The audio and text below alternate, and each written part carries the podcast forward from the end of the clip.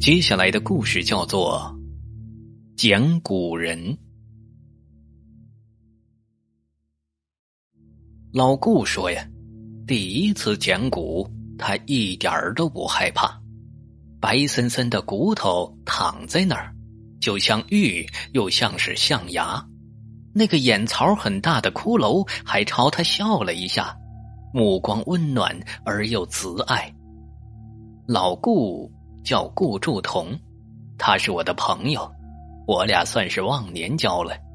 他都快六十岁了，而我呢，刚过了二十岁的生日，差着辈儿呢。我们都喜欢书法，他写的唐人小楷非常的漂亮，神似。几乎以假乱真，我们也会喝点小酒，煮酒论书法，那是件很儒雅的事儿。天刚擦黑，小园子里的老槐树下，一老一少，你一杯来，我一杯去。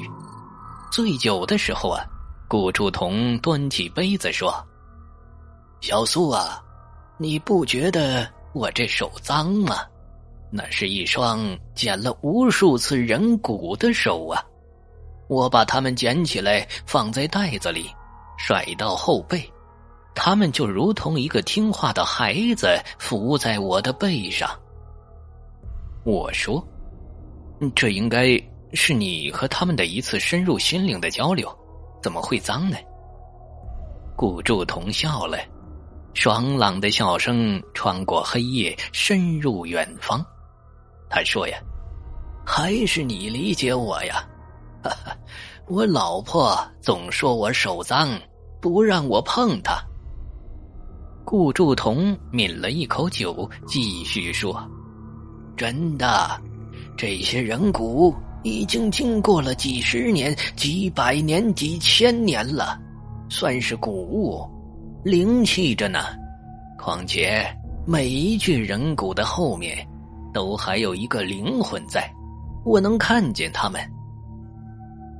顾祝同第一次讲古啊，是在他十六岁那年，当时安葬他爷爷的青山岗上要修一条公路，满岗的阴宅都得搬迁。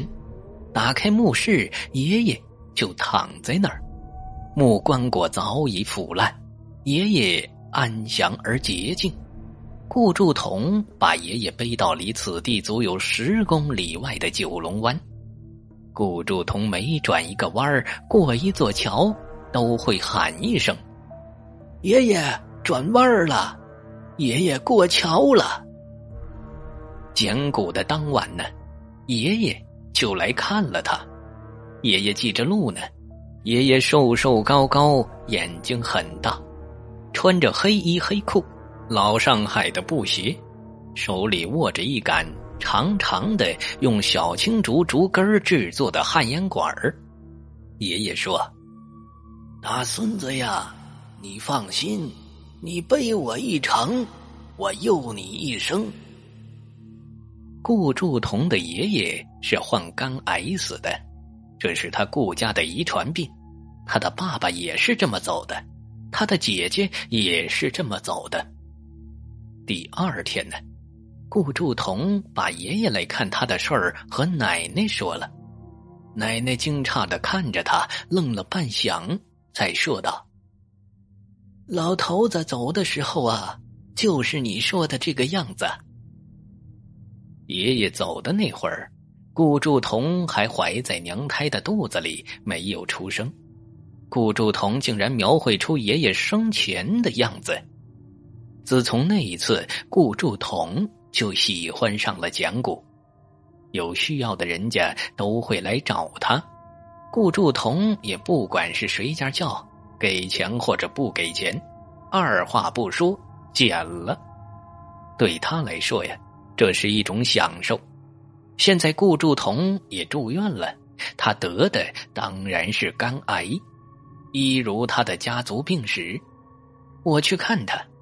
他说：“呀，有酒盅这么大一个。”他用手比划着肿瘤的大小。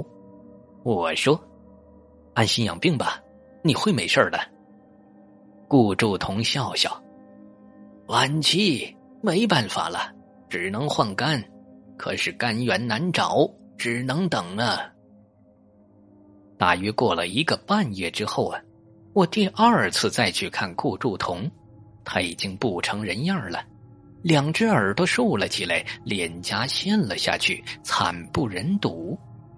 这让我一下想起了农村人的老话：“死相出了。”倒是顾祝同的眼睛里有了一抹奇怪的精神，就像是回光返照似的。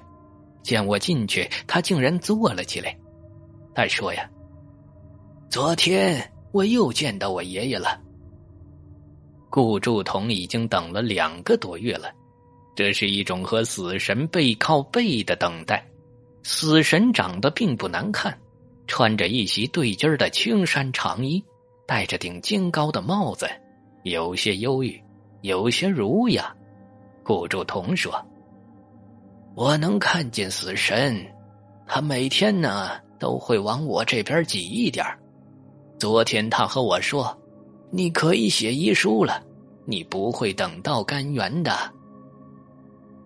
顾祝同让老婆买了本漂亮的牛皮纸的大本子，还有一管小的羊毫笔。他翻开了本子，提笔在本子的第一页写了起来。才写好第一个“遗”字他就听到了耳边响起了一声：“大孙子，写什么遗书啊？有爷爷在呢。”顾祝同听了这一声喊呢，如梦初醒，扔了笔，撕了纸。他看见死神这时候站起来走了。甘源第二天就到了，是一个十八岁的小伙子的甘源。手术后的第九天，顾祝同坐在床沿上打了个盹儿，竟然梦见他的婶婶来看他了。婶婶给他带来了一块通体通明的生肖猴玉。顾祝同属猴，他的婶婶也属猴。婶婶说：“你拿着吧，我走了。”顾祝同醒来，好像突然记起了什么。无论如何，都要从上海回老家去看看婶婶。可这种情况怎么可能呢？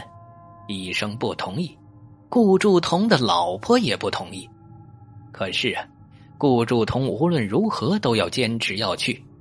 他说：“有人会帮他的，冥冥之中真的如人相助一样。”顾祝同从上海到老家大约三百公里的路程，救护车一路顺风，他的身体竟然没有出一点儿的状况。顾祝同的婶婶果然死了，家人怕影响他的治疗，没告诉他。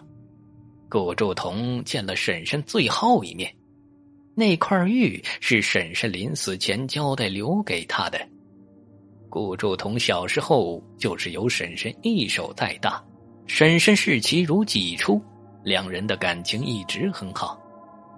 后来呀，顾祝同的身体恢复的很快，竟然长满了黑头发。空闲之时，顾祝同依旧和我一道品着书法，喝着小酒。微醉的时候啊，还会和我讲他讲古的故事，以及。他在医院里和那些灵魂如梦非梦的对话。好了，今天的故事讲完了，感谢您的收听。如果喜欢我的故事的话，欢迎您多多点赞，多多评论。您的支持是我持续创作的最大动力。我们下期再见。